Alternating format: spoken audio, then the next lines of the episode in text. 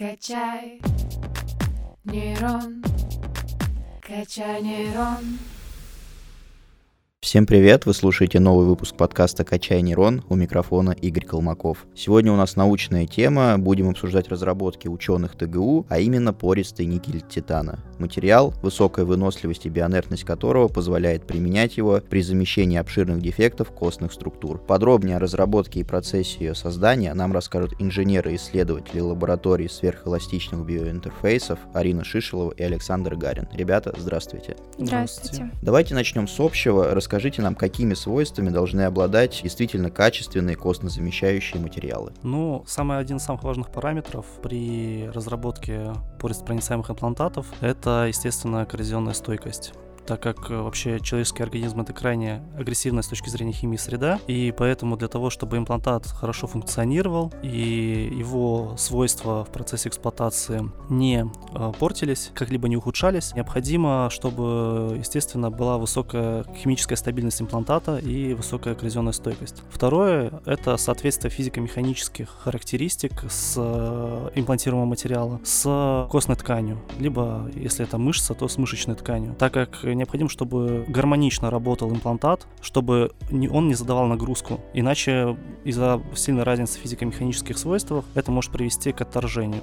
Третье — это пористость хорошая, чтобы, вернее, она соответствовала пористой структуре кости, допустим, если это костная ткань, так как через пористую структуру идет нарастание клеток и проходит через них сосуды во время того, как имплантат заживает тканью. Это вот три основные характеристики, которые необходимы для того, чтобы качественный имплантат имплантат работал, функционировал длительное время. Теперь давайте перейдем к частному, а именно к вашей разработке. Расскажите, как вашей команде удалось добиться создания одного из самых выносливых пористых материалов? Наша лаборатория более 20 лет занимается исследованиями никелида титана, и, во-первых, это многолетний труд. Мы добивались все экспериментальным путем, пробовали разные порошки, состав, разные режимы, потому что малейшее изменение технологии, оно приводит к изменению свойств материала, то есть к его структуре. После того, как мы получаем материал, мы комплексно его исследуем со всех сторон. То есть начинаем с исследования структуры, далее мы исследуем механические свойства.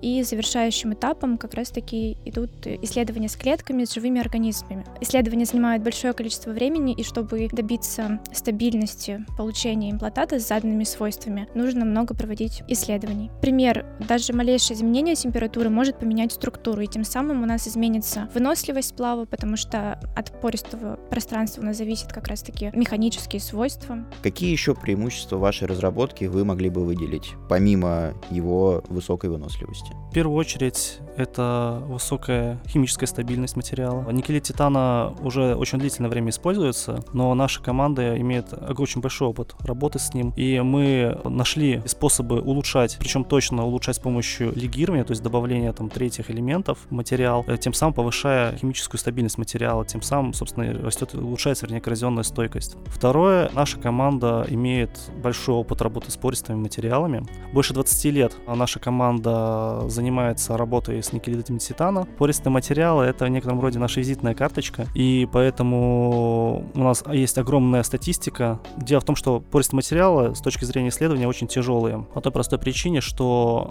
когда вы получаете пористый материал из порошка никелида титана, его физико-механические свойства из одного того же образца, ну, если вы вырезаете пластины на проведение физико-механических свойств, они могут отличаться. Не сильно, но тем не менее. И поэтому для того, чтобы иметь более полноценное понимание того, как пористый материал работает, необходимо набивать статистику. То есть проводить очень много экспериментов. Это довольно тяжело, потому что в отличие, скажем, от э, монолитных материалов, пористый материал могут себя иногда немного по-разному вести. Вот, и поэтому мы имеем огромный опыт и работы с пористыми материалами, что позволяет нам создавать э, действительно очень хорошие с точки зрения медицины пористые материалы. Третье — это то, что наши материалы обладают оптимальной пористостью, так как э, для работы в медицинских имплантатов необходимо, чтобы их пористая, пористая структура соответствовала пористой структуре, допустим, кости. Вот. И это позволяет имплантатам, вернее, материалам, нашим материалам, которые разрабатываются для имплантов, позволяет им работать очень длительное время в организме человека. Тем самым, собственно, не отторгаясь очень долгое время. Четвертое. Это то, что мы умеем с помощью легирующих добавок, то есть добавления там третьего элемента, кобальта, алюминия в сплав, регулировать физико-механические свойства материала и структурно-фазовые. Мы можем э, подобрать для индивидуальных каких-то особенностей э, материал, который потом в дальнейшем будет имплантироваться. Не могу не спросить про дальнейшие планы вашей команды. Планируется ли как-то усовершенствовать разработку и какой следующий этап в работе? Технология у нас постоянно усовершенствуется. Мы не стоим на одном месте, и, как уже сказал Саша, коррозионная стойкость — важный вопрос. И как раз в усовершенствовании коррозионной стойкости нет предела, мне кажется. Например, в рамках моей магистрской мы меняем среду получения. Раньше мы получали только в аргоне пористые сплавы. В моей магистрской мы попробовали сменить среду и выбрали азот, потому что нитриды, они коррозионно стойкие. И мы смотрели, как это повлияло на механику, на другие свойства материала. Снизилось ли механические свойства, потому что когда мы, например, нитриды, они более твердые. Если мы добавили азот, у нас образовались больше нитридов,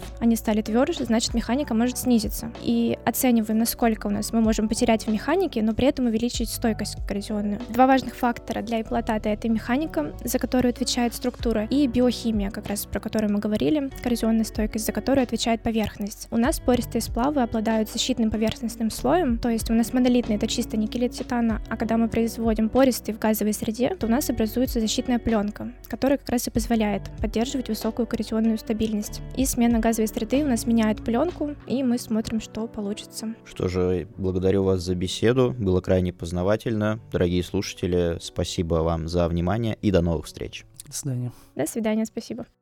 Качаем нейроны 145 лет.